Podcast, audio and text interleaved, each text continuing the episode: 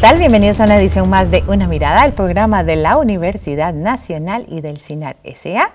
Mi nombre es Maribel Quiroz Jara y hoy vamos a hablar de un tema que es, siempre ha sido de, de mucho interés, pero en este marco es de gran interés porque hay muchísima gente que está tratando de llevar a cabo un emprendimiento. Entonces hoy vamos a hablar de cómo reinventar esos emprendimientos, esas pequeñas y medianas empresas que siempre han tenido muchos retos para salir adelante, detrás de las cuales hay mucha gente que tiene muchos sueños, muchas ganas de trabajar, de hacer crecer su negocito, pero que enfrentan una serie de condiciones que en el marco de la pandemia por la COVID-19 pues se agravan un poco, pero también como dicen, las crisis dan oportunidades y entonces hay mucha gente que también ha decidido enfrentar la crisis a través de un nuevo emprendimiento. Para hablar de este tema nos acompaña en este primer bloque el señor Martín Parada Gómez, quien es economista y vicerrector de extensión de la Universidad Nacional. Bienvenido una vez más a una mirada, qué gusto tenerlo aquí, Martín. Sí, muchas gracias y agradecerte la invitación para discutir un tema tan importante para el desarrollo productivo y el desarrollo y el bienestar del país. Sí, importante, siempre ha sido importante, como yo digo, porque qué bueno, ¿verdad? Que la gente tenga esa iniciativa de querer salir adelante, de emprender su negocio, ¿verdad? De, de ser su propio patrono, pero en definitiva, como dice un, un, pensamiento por ahí, las, las crisis traen muchas oportunidades. Y en el marco de la crisis, mucha gente encontró en los emprendimientos una forma para solventar, ¿verdad?, la pérdida de un empleo o la disminución en el ingreso o eh, pues simplemente buscar qué hacer en, en el marco del confinamiento. Claro, yo pienso que esto de los, del emprendimiento hay que ponerlo en el contexto incluso histórico, sin tener que ser yo historiador, pero en la década de los 60 o 70, si usted recuerda la planificación económica desde el Estado, permitía generar muchas fuentes de empleo porque era aquel Estado no solo benefactor, sino un, Estado que generaba muchos bienes y servicios y por lo tanto era el principal empleador de la economía. Cuando ese modelo de bienestar se agota y se da paso a un modelo más aperturista, más de libre mercado, donde el énfasis está en las exportaciones hacia terceros mercados, entonces la lógica de la empleabilidad cambia. Entonces ya el Estado hay una presión muy fuerte por reducir el Estado y por lo tanto la lógica em, del empleo ya no está centrado en los gobiernos, en la institucionalidad pública. Y entonces surge en finales de los 80, inicios de los 90, la necesidad de emprender. Y el emprender está asociado a la creación, a originar empresas, nuevas empresas. Y entonces, este, en el caso de Costa Rica, digamos, el 97% del parque industrial está dinamizado por micros, pequeñas y medianas empresas. Incluso cerca del 47 o 52% serán eh, micro y pequeñas empresas, pero muy probablemente algunas de esas micro y pequeñas empresas empezaron siendo emprendimientos. Por ejemplo, cuando usted ve un taller mecánico, que usted lo ve eh, con una escala ya grande, con servicios muy establecidos, muy probablemente empezó siendo un taller mecánico a pequeña escala solo con el propietario, pero luego fue escalonando hasta tener una estructura productiva más consolidada.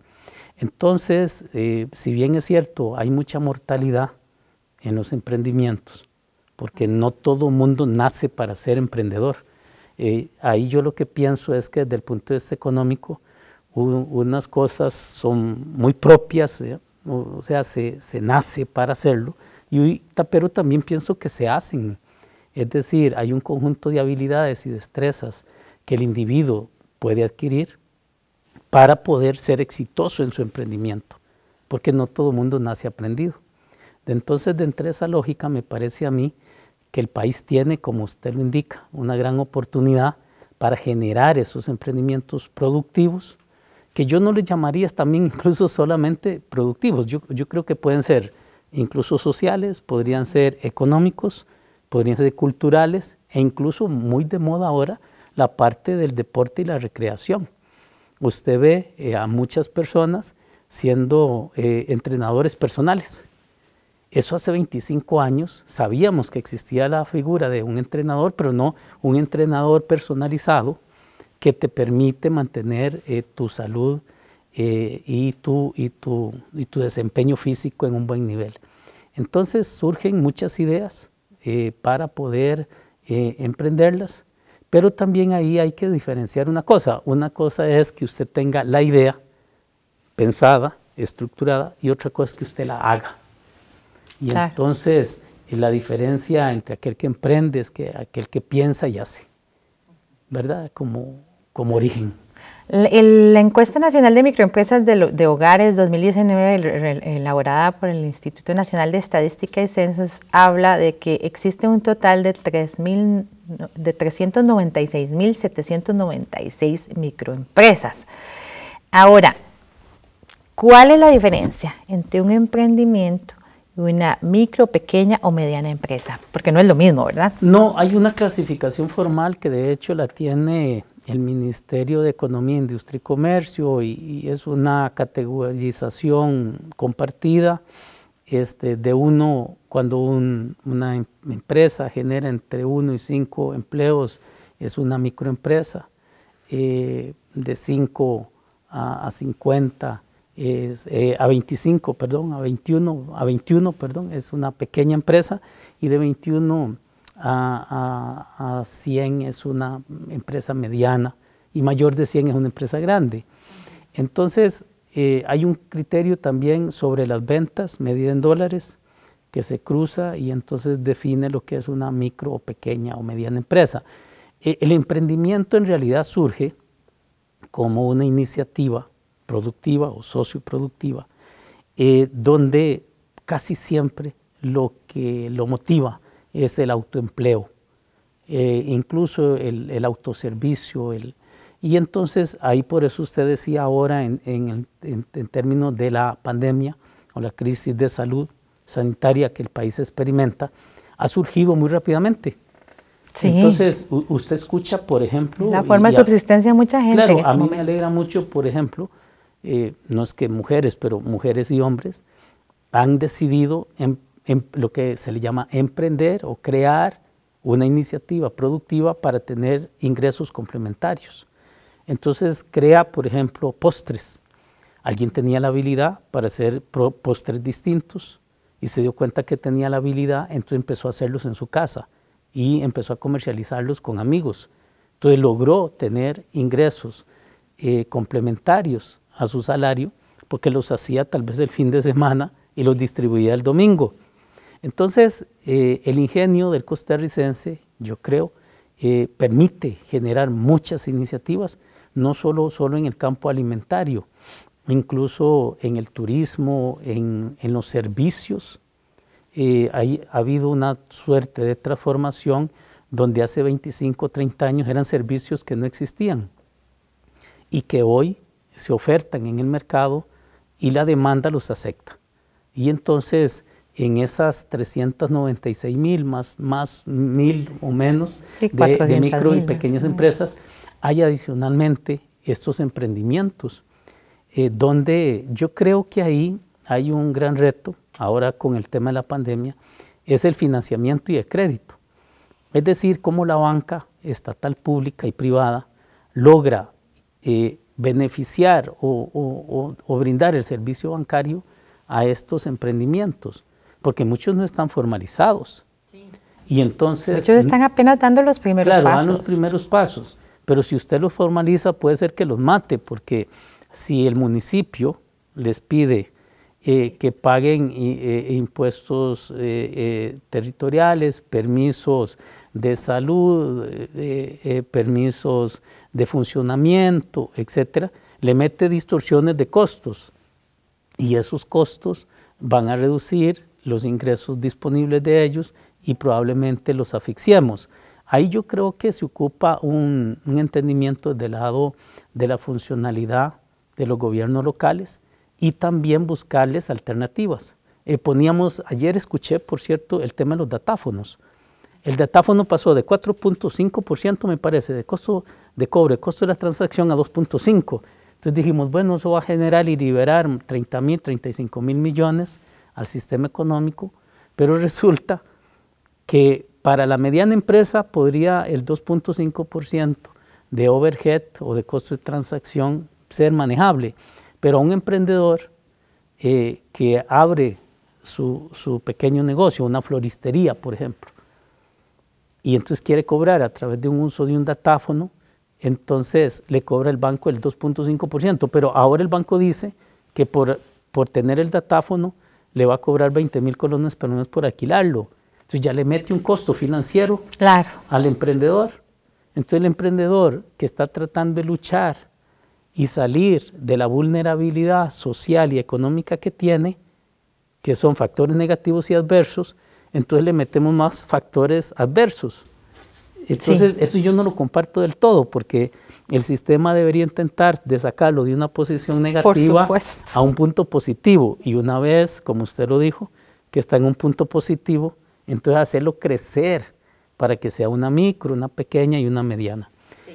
Entonces eso es parte del contexto y de la realidad de estos sí, Sí, y todas esas situaciones que ya de por sí enfrentan ¿verdad? estos emprendimientos, estas pymes, también este, pues con el tema de la pandemia también ha involucrado muchos retos. Eh, sobre este tema, una mirada conversó con Rosibel Cortés, quien es una emprendedora puntarenense que estuvo a punto de cerrar su negocio debido a la pandemia por la COVID-19, pero ella logró reinventarse y hace pocos días abrió el único tramo en el mercado que vende churros y palomitas. Mm, ¡Qué rico!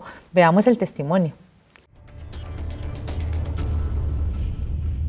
En esa pandemia me ha afectado de una manera muy directa. Ha afectado mi emprendimiento. Mi emprendimiento es una venta de churros y palomitas. Vendo alegría, vendo sabor, vendo fiesta a las familias, a las escuelas, a los cumpleaños. Y por supuesto, esa pandemia me ha afectado gravemente. Ya no hay fiestas, ya no hay cumpleaños, ya no hay despedida de vacaciones, ni entrada a clases y despedida de clases, nada de eso, ¿verdad? Ya no hay reuniones grandes como para vender los churros y las palomitas como lo hacía, me afectó directamente. Este, me dejó en cero, semanas en cero de, ganancias, cero entradas, pero sin embargo, este, Dios es bueno y, y hemos salido adelante. He tenido el apoyo de los profesores, no han dejado darnos palabras de aliento, no han dejado de darnos ánimo, siga adelante, creemos en ustedes, confiamos en ustedes y y a mí directamente me han dado palabras que me han animado, me ha sostenido y, este, y primero la confianza en Dios y después el ánimo. El ánimo es importante que alguien le diga a uno que, que puede seguir. Y los cambios han sido pues radicales porque la gente ya no viene a comprarnos, este, la gente quiere express. Entonces, este, esa ha sido una de mis mayores eh, debilidades. No tengo express, no tenemos carro, no tenemos moto, no tenemos ni bici. Entonces me ha tocado contratar Express para poder llegar hasta las personas. Y, sin embargo, quiero decir de mi parte como testimonio, me animé. Y hoy abrí mi negocio en el mercado municipal de Miramar, en un puestito. Hoy abrí, agradezco a cada una de las personas que llegaron a comprar. Fue increíble el apoyo del pueblo, de, de las demás compañeras, de, de emprendedoras de ese pueblo y de la gente de ese pueblo. Ha sido increíble. Mi emprendimiento es un emprendimiento familiar. Se llama Churrumitas, una venta de churros y palomitas y son los únicos churros y palomitas que se venden aquí en Miramar hasta el momento. Es un logro porque podría haber, haberme desanimado totalmente y podría haberlo dejado morir porque hubieron días que, repito, no hubo una sola venta, no hubo una sola entrada. Es más, semanas que no hubo nada pero y de repente vuelve a entrar, vuelve a entrar no, porque ese amor al emprendedor, a, emprender, eh, eh, eh, esas ganas de, ser emprendedora y más que emprendedora, empresaria, vuelve a surgir y yo digo, no, me voy a levantar y en el nombre del Señor lo voy a lograr. Apoyo increíble de mi esposo, de mi familia y como repito, del pueblo, que hoy pudimos ver, mi familia y yo, el apoyo del pueblo y no quiero terminarla sin hacer un llamado a las autoridades, a las autoridades de Limas, del INAMO, del MEC, a las autoridades de gobierno. No nos dejen solas. Yo creo que si ustedes nos ayudan, que si ustedes nos, nos fortalecen, como yo he venido recibiendo ayuda, porque la he estado recibiendo de parte de Limas, recibí una capacitación con, con los profesores de, de la Universidad Nacional. Ahorita estoy en un curso de mujeres eh, de negocio 2020 con una plataforma con, señoras del INAMO y del MEC y, nos están ayudando muchísimo, pero no, no es solo una enseñanza, no es solo una palabra, que no se queden allí. Este, se necesita lo económico se necesita eh, el empuje económico para nosotros arrancar. Yo puedo decir con uñas y dientes, como familia y como churrumitas, hemos arrancado, pero necesitamos apoyo económico. Mi, mi proyecto no fue tomado de parte de Limas para, para realizar una ayuda económica porque ya se hacía un seguimiento de tres meses, de marzo, abril, mayo, y nos cayó la pandemia en marzo, ¿verdad? No es un secreto. Entonces, no se pudo y yo entiendo eso. Pero yo quiero decirles, ese, no nos dejen solas, sí necesitamos ayuda y sí necesitamos un empujón.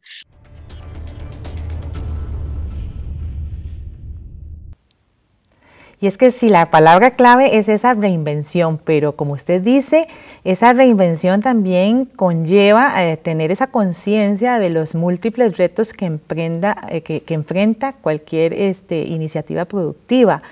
¿Cuáles consideraría usted desde su experiencia que son los más importantes que enfrentan tanto los emprendimientos como este, las pymes eh, en general, verdad? Porque en el marco de la pandemia pues todo se agrava, pero en general sí tienen una serie de situaciones que es importante tener en cuenta que se van a enfrentar como retos.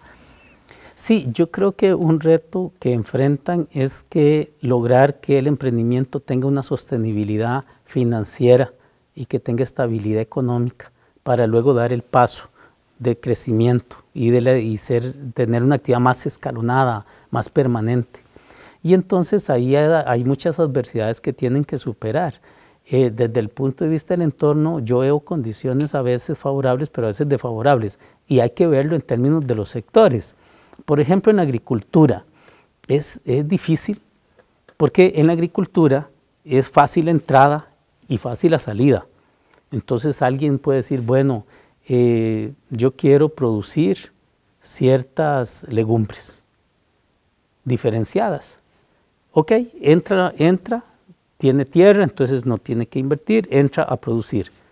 Pero cuando entra a producir, ahora que ha sido tan duro el invierno, golpea la floración de sus cultivos, golpea la sostenibilidad del suelo, que es clave, y entonces hay un deterioro generalizado en el cultivo.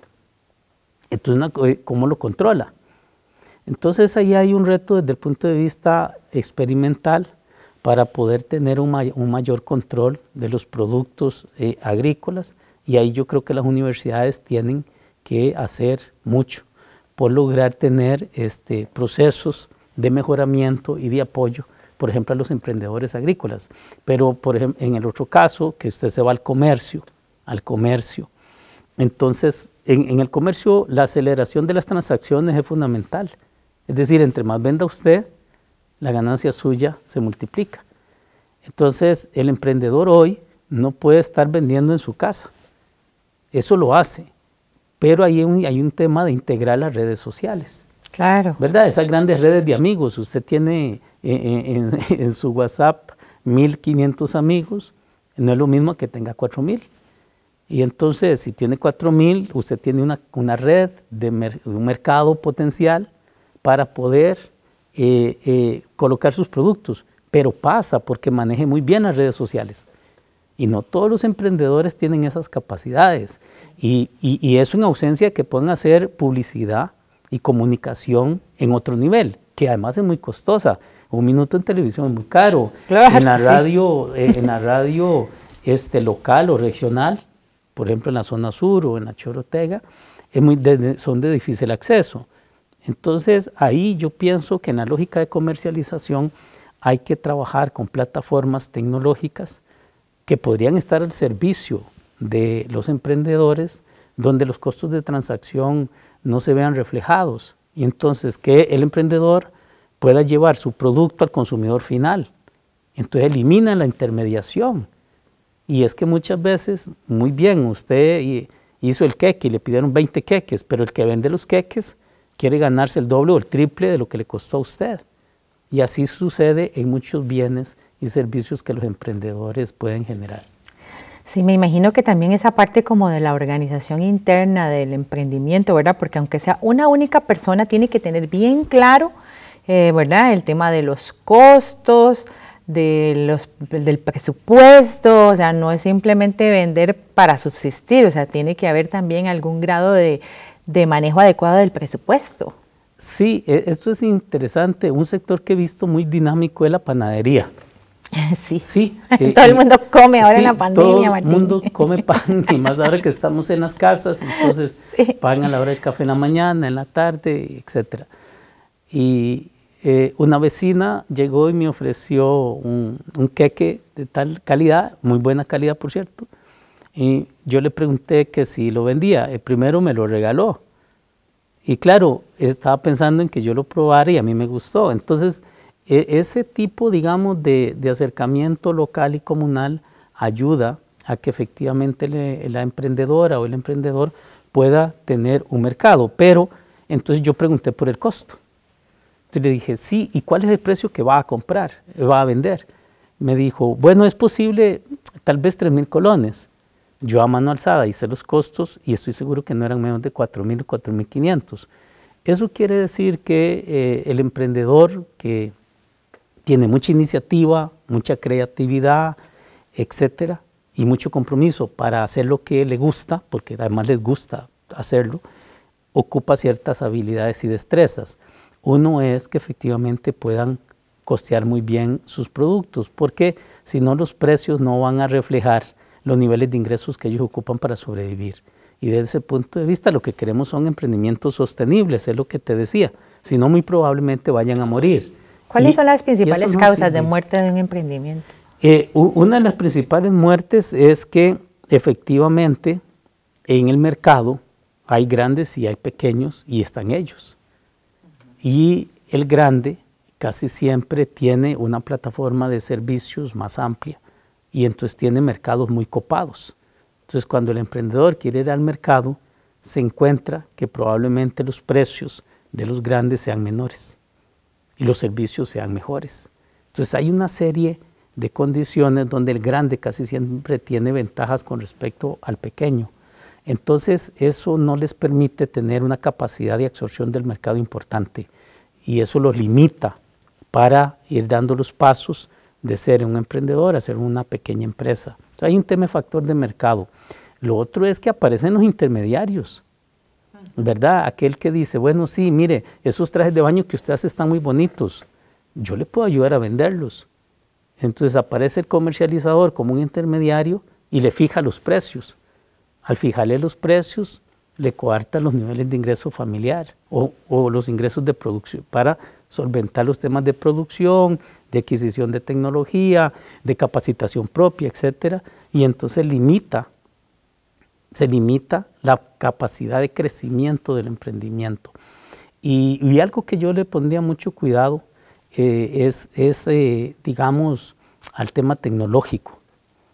Todo pasa por la tecnología y adquirir tecnología, siendo emprendedor, no es una tarea fácil. La tecnología probablemente sea más accesible para las empresas medianas o grandes que para un emprendedor. Entonces, eso que decía usted, bueno, es que yo quiero, apareció la señora que quiere ofertar palomitas de maíz. Bueno, pero ¿tiene una máquina para hacerlas o las hacen en microondas? Si las hacen en microondas es una posibilidad, pero si quiere ampliar su producción, porque ya tiene más amigos que le compran, ocupa una máquina para hacer las palomitas de maíz. Incluso el tema mismo de los granizados. Está bien, un granizado se puede hacer ahí, pero si se ocupa hacer 100 granizados, ocupa la tecnología. Claro. Y yo creo que eso lo limita. No, y para innovar también, ¿verdad? Porque palomitas de maíz puede vender todo el mundo, pero hay que vender las palomitas de maíz. Las palomitas de maíz, es correcto. ¿Verdad? Que, sean, que haya una distinción en, el mercado. Ahora, eh, para cerrar este bloque, ¿cuál sería su principal recomendación para esas personas que, que en el marco de la pandemia han decidido enfrentar la situación mediante un emprendimiento y le están apostando el todo por el todo. Sí, yo creo que la banca, la banca costarricense tiene que cambiar su, su lógica de funcionalidad. Es decir, tiene que funcionar no con base a criterios de mercado, sino con base a criterios del desarrollo nacional. E, eso implica que la banca captura recursos al 4, porque eso es lo que le cuesta, al 4%, tiene un margen de intermediación, pero fija tasas de mercado. Para un emprendedor es muy difícil pagar la tasa de mercado, porque está em, emprendiendo, está empezando su iniciativa. Entonces lo sensato es que la banca pueda habilitar eh, carteras de crédito, lo que antes se le llamaba topes de cartera para ciertos sectores de la economía, y dar esos topes de cartera a los emprendedores. Y entonces poder alimentar o cobrar, si quiere el banco, solo los costos de transacción básicos para que el emprendedor tenga acceso a crédito.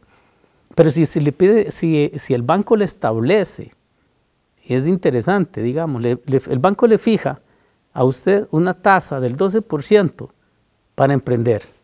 Y usted dice, bueno, es una tasa manejable, pero le, paga, él le cobra un 8% para comprarse un carro. Entonces, ¿cuál es la lógica?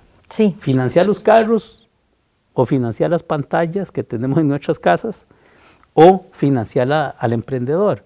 Yo le apostaría a financiar al emprendedor porque eso genera autoempleo, genera ingresos familiares, genera inversión a pequeña escala. Entonces tenemos un desarrollo diferente. Claro. Ahí yo creo que, que, es importante avanzar y creo que es muy, muy estratégico. Sí, Esperemos que ese consejo suyo realmente sea tomado en cuenta porque sí, eso es lo que necesitamos, avanzar y darle a la gente la oportunidad para prosperar en todos los tiempos, pero en estos particularmente. Muchas gracias al economista Martín para, por estar con nosotros en este primer bloque de Una Mirada. Vamos a ir a una pausa y regresamos con el segundo bloque de este programa sobre emprendimientos y pequeñas y medianas empresas. Quédese con nosotros que ya volvemos.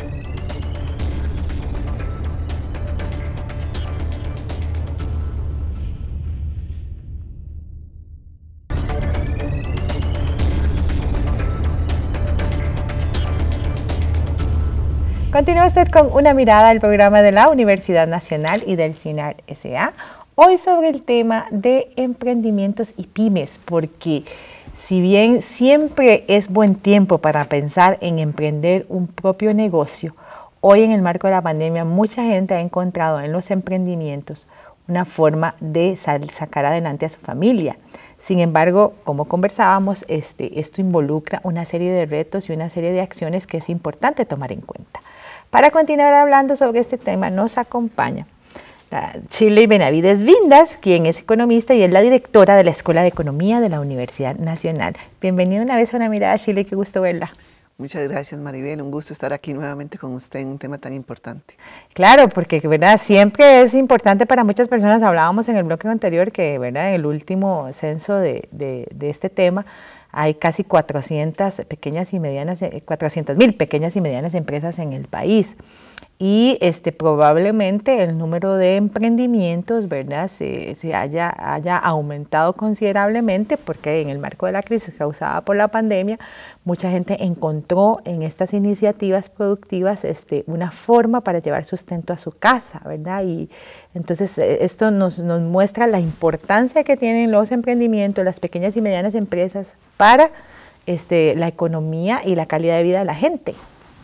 Sí, recordemos que más o menos entre el 97 y el 98% de todo el parque empresarial en el país está catalogado como micro, pequeña y mediana empresa. Entonces, por supuesto que eh, tienen un peso muy importante para la economía, para la generación de empleo eh, y para la generación de valor, ¿verdad? Dentro, dentro de la economía.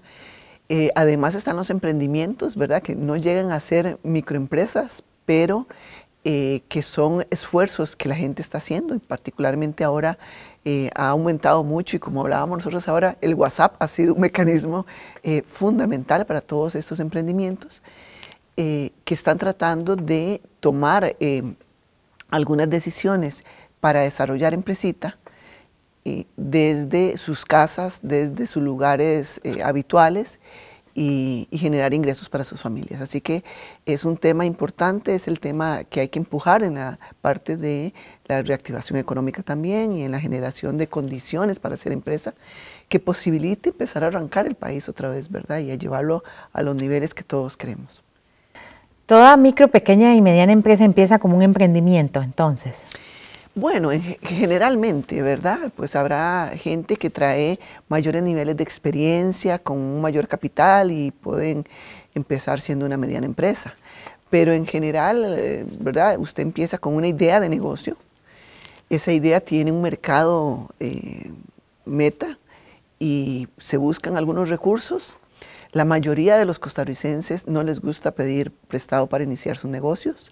Hay una adversión al riesgo que les genera angustia, entonces normalmente es con los ahorros, con eh, mamá o papá me prestaron un dinero, un hermano me prestó y, con eso empiezo y empiezo a desarrollar una empresa. Y, y, que la idea es que vaya escalando en el tiempo, ¿verdad? Para pasar de un emprendimiento a una micro, de una micro a una mediana y ojalá pues llegar a, a, empresas grandes. Pero sí, por supuesto que tiene un ciclo de vida como todos lo tenemos, ¿verdad? Eso es importante. Ese tema de la idea de negocio es muy importante. Eh, ¿Cómo hace una persona que quiere empezar ¿verdad? con un emprendimiento para saber que esa idea de negocio es la correcta? Porque, ¿verdad? Tal vez una persona va a decir, ah, mira, fulana o fulano está haciendo tal cosa, yo voy a hacer algo igual. ¿Es, ¿Es eso recomendable o más bien hay que darle un poquito de mente?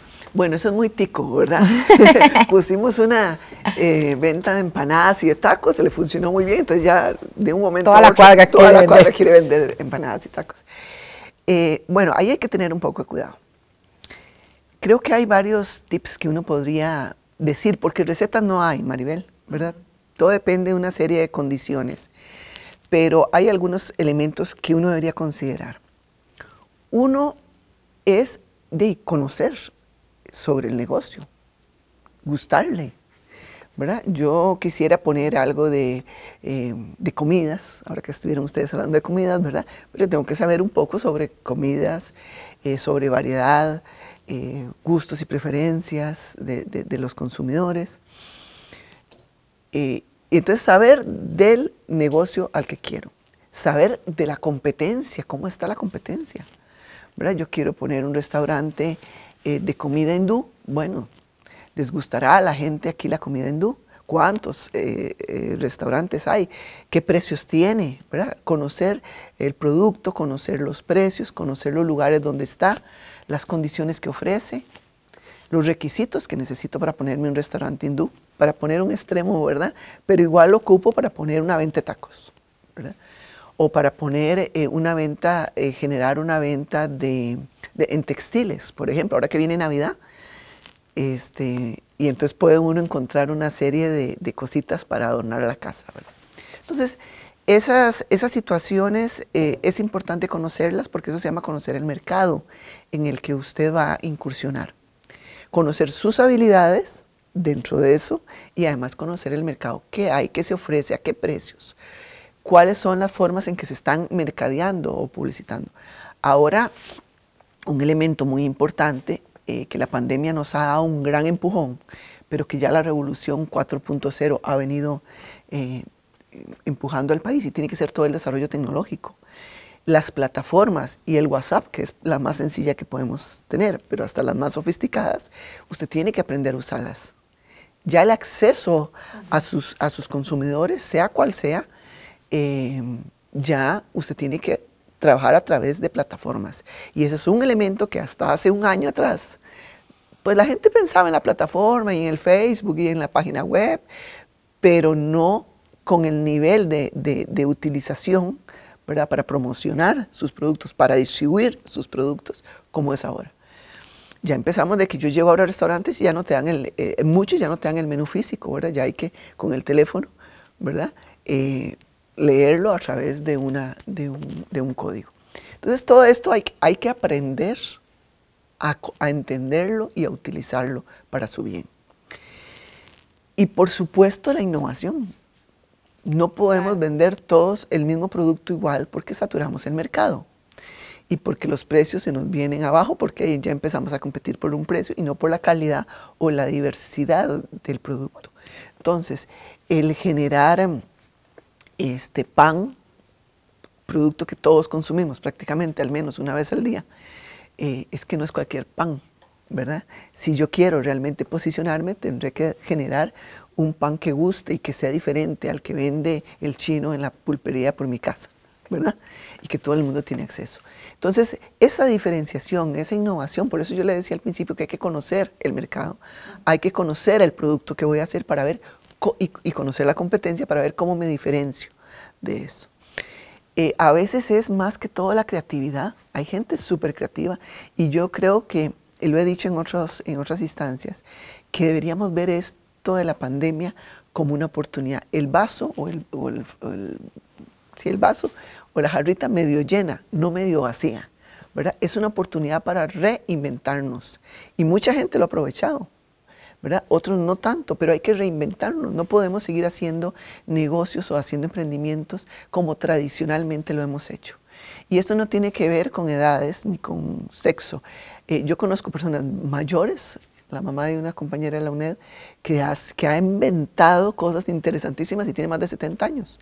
Y tiene su negocio eh, en las páginas web y en las plataformas como por supuesto los muchachos que ya vienen con el chip puesto, ¿verdad? Eh, se les facilita. Pero eh, eso es uno de los elementos muy importantes y uno de los consejos que podríamos dar. Conocer, conocerse uno mismo, nuestras capacidades, eh, ver dónde, cómo voy a financiarlo, eh, conocer la competencia en cuanto al producto, el mercado y la distribución y ver qué, voy a, qué puedo hacer yo diferente que no está dando el mercado para atraer y para diferenciarnos este, eh, en el producto y satisfacer esas necesidades. Sí, en eso este, informarse y formarse es muy importante. Por eso una mirada conversó con Dunia Marín, quien es la directora de la Escuela de Administración de la Universidad Nacional, y compartió con nosotros las diversas herramientas de apoyo que se ofrece a diferentes emprendedores en todo el país desde esta unidad académica y que ha ayudado a cientos de personas a salir adelante.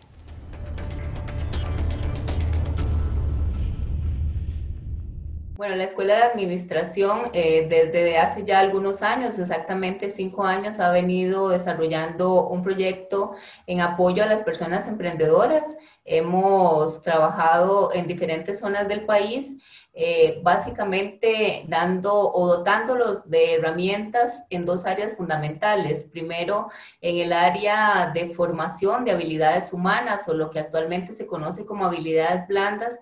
Y por otro lado, también la formación técnica propia de nuestra área o disciplina administrativa.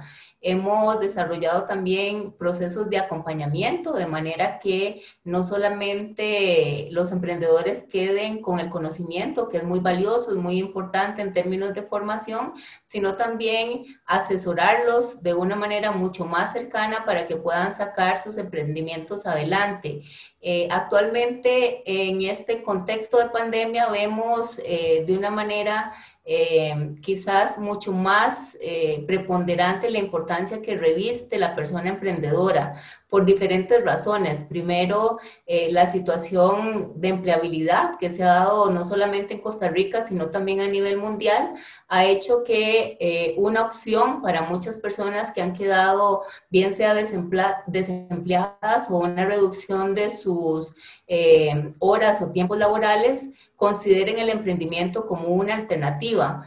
Eh, desde la Escuela de Administración hemos venido apoyando en procesos formativos, eh, formando emprendedores también que sean eh, resilientes, es decir, ante situaciones como estas, que más bien replanteen sus negocios, sus modelos de emprendimiento, de manera que puedan adaptarlos a las nuevas condiciones.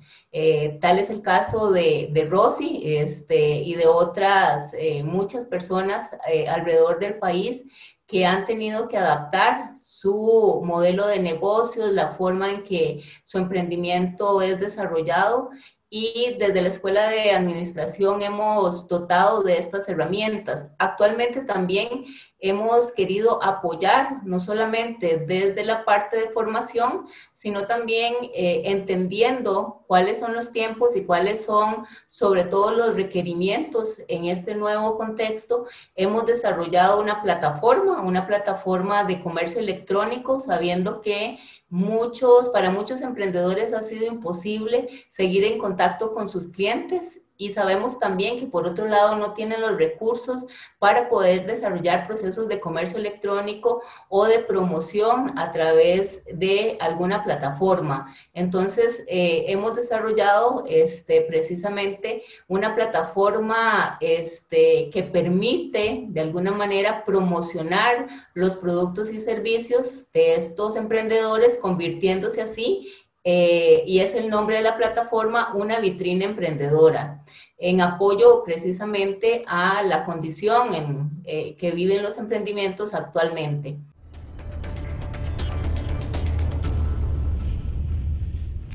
Esto es bien importante, ¿verdad? Porque antes de la pandemia, pues las personas que querían desarrollar su propio negocio, fuera un emprendimiento o fuera ya una pyme, este, tenían acceso a diferentes formas de capacitación, ¿verdad? Eh, en, múltiples instituciones del Estado e incluso algunas ONG. Sin embargo, ahora, ¿verdad? Tenemos un montón de gente emprendiendo desde su casa eh, para hacerle frente a la pandemia y no tienen acceso a, estas, a, esta, información de una manera tan ágil, tal vez como se tenía antes. Entonces, ¿cómo, cómo buscar esa información o, qué es lo que uno debe buscar como para tener esa mínima idea de por dónde iniciar. Ya usted nos dio algunos consejos eh, antes del video, pero sí, eh, definitivamente capacitarse es fundamental. Claro, un elemento eh, primordial es capacitarse, Mari. Y no solo capacitarse, valga la aclaración, en la parte técnica, cómo hacer el famoso pan, ¿verdad? O cómo hacer los textiles, la ropa, sino en la parte de gestión. Y muchas empresas eh, fallan en eso, porque las personas y el emprendedor, ah, yo sé muy bien cómo hacer eh, X o, Y producto. Y sí, lo sabe hacer muy bien, pero si no sabe gestionar la empresa, que tiene que ver con el manejo del dinero, ¿verdad? No puedo meterme la, plata en una bolsa y sacármela por la otra, ¿verdad? No puedo enredar las finanzas personales con las finanzas del negocio. Yo tengo un, un salario y sobre ese salario pues tengo que acomodarme, pero no puedo empezar a pagar eh, la casa, el carro, este, lo que le compré al otro polaco, ¿verdad? Con la plata del negocio. Eso es, eso es un grave error, porque entonces las financiamos, desfinanciamos. Nosotros invertimos en un negocio para, para producir el dinero que se requiera para vivir el emprendedor, pero también para que el, la empresa siga funcionando, tener capital de trabajo para seguir funcionando. Entonces, eh, tenemos que capacitarnos en dos niveles. El nivel técnico sobre lo que usted vaya a querer producir, pero también el nivel de gestión en cuanto a planificar, en cuanto a manejar el presupuesto, en cuanto a manejar un flujo de caja básico, cuánto me ingresa y cuánto tengo yo que pagar. Si tengo un préstamo, bueno, ¿cuánto es el interés que tengo que pagar de ese préstamo? ¿Cuánto es la cuota mensual? Tomar en cuenta todos esos elementos, porque ahí la experiencia que nosotros hemos tenido ya en muchos años es que muchas veces se deja eso de lado y se piensa que eso cae, ahí está el contador y el contador me hace todo. No, ¿verdad? Usted como emprendedor y como empresario tiene que saber cómo manejar su negocio porque además el contador es contador. Cosas de mercadeo, por ejemplo, de definición de hacia dónde quiere usted enviar su producto, eso no lo puede definir el contador, eso lo define usted como emprendedora y como, eh, como empresaria. Entonces por ahí es muy importante.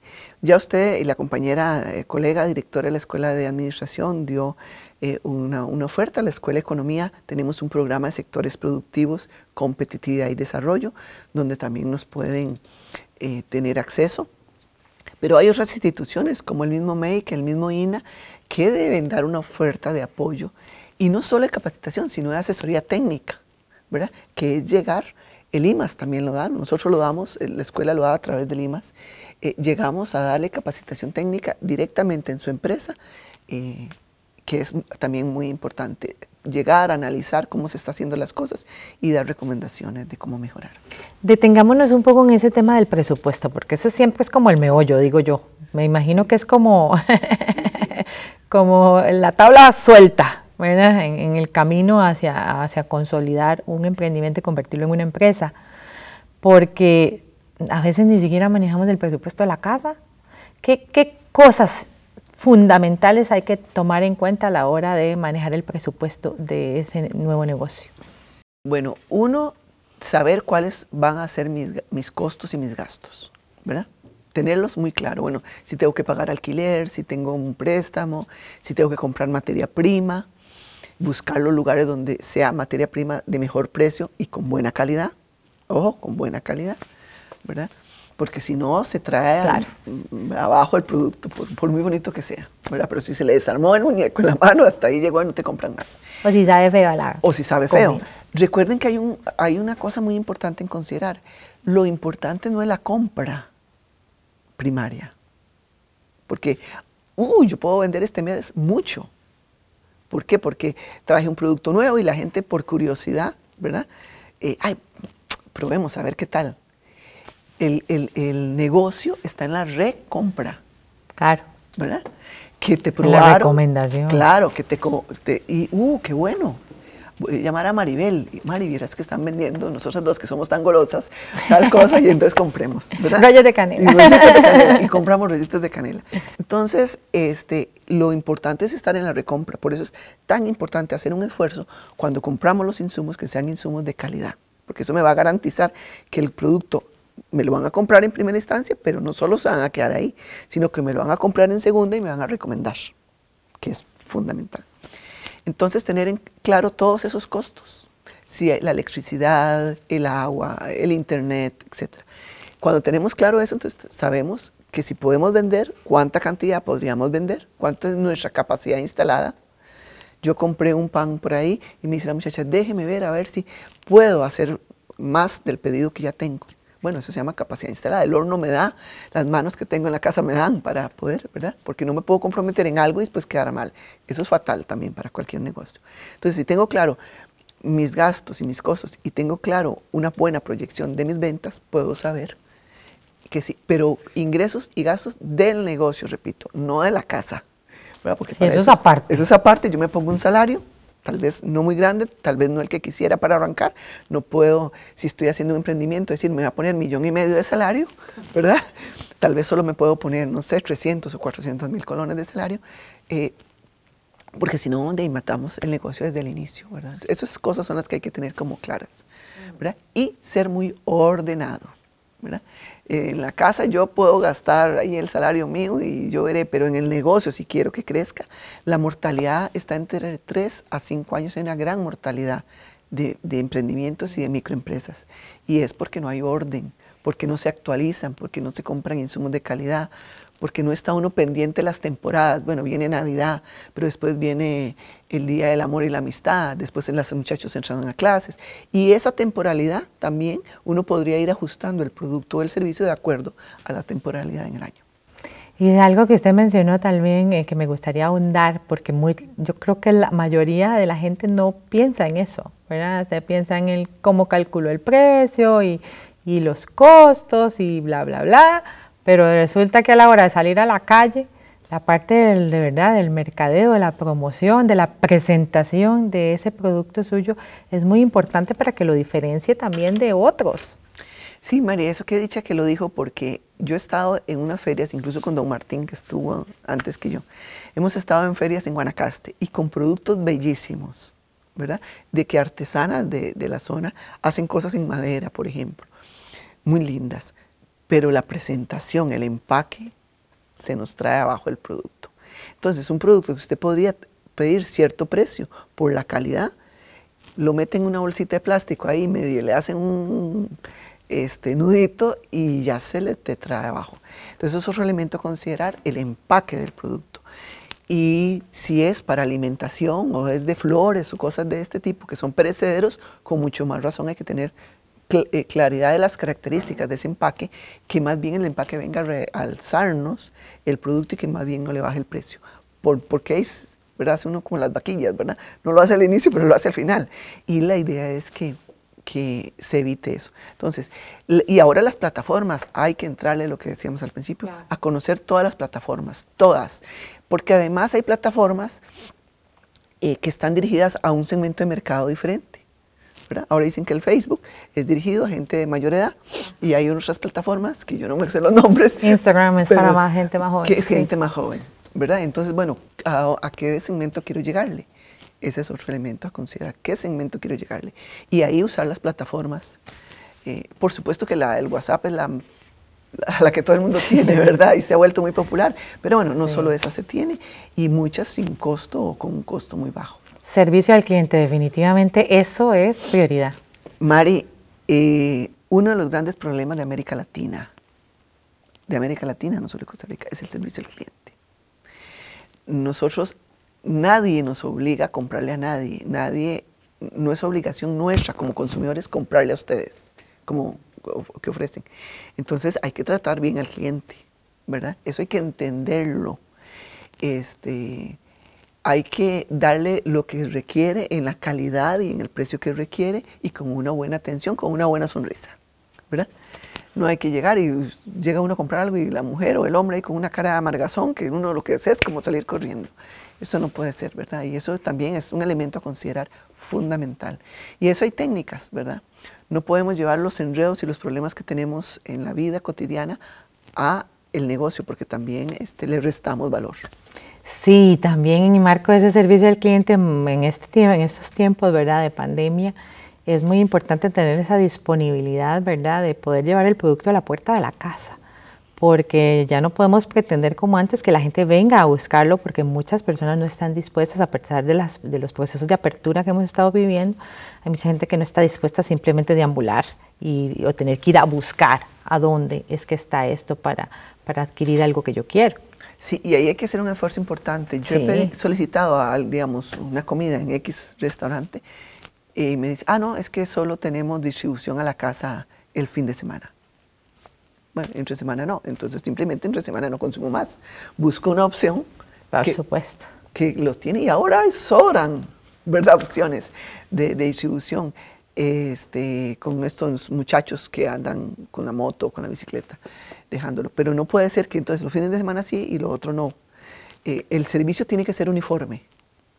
¿verdad? No podemos hacer diferenciación, sino que esa distribución, ese servicio, esa gran sonrisa con que atendemos debe ser siempre.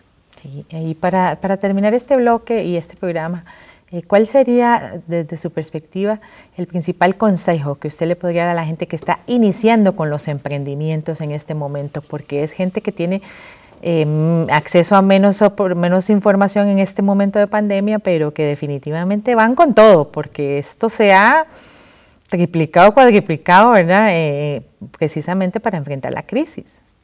Yo diría que hay dos, tres cositas básicas. Primero, maripasión. Usted tiene que hacer las cosas con pasión, con amor. Cuando usted le pone la pasión a la situación, tiene la energía, ¿verdad? Porque van a haber obstáculos. Eso nadie hace algo y se hace millonario de hoy para mañana. Eso es, no es como sacarse eh, la, lotería eh, de fin de año, ¿verdad? Eso sucede muy pocas veces. Entonces tiene que tener pasión, que te guste esa emoción. Ser muy ordenado, muy ordenado. Y por supuesto que informarse. Y ahora eh, las plataformas, el Internet, hay mucha información, hay que saber seleccionar, porque no todo lo que aparece ahí es cierto, pero por lo menos, eh, siendo un poquito crítico en la, selección de la información, tenemos acceso a informarnos sobre un producto, sobre un negocio, sobre un mercado, ¿verdad? Por lo menos lo básico. Sí, este, definitivamente importante todo esto que hemos conversado en este programa. Estoy segura que le va a servir a muchísimas personas. Muchas gracias a Sheila y Benavides por acompañarnos en este segundo bloque. Eh, le recuerdo que puede buscar más información sobre este y otros programas de Una Mirada en www.unacomunica.una.ac.cr o en nuestros perfiles de Facebook, Twitter, Instagram y YouTube bajo el nombre de Una Comunica, la nueva forma de comunicarse de la Universidad Nacional con usted para estar a su servicio y ayudarle a mejorar su calidad de vida. Este, le esperamos la próxima semana con más aquí en Una Mirada. Hasta pronto.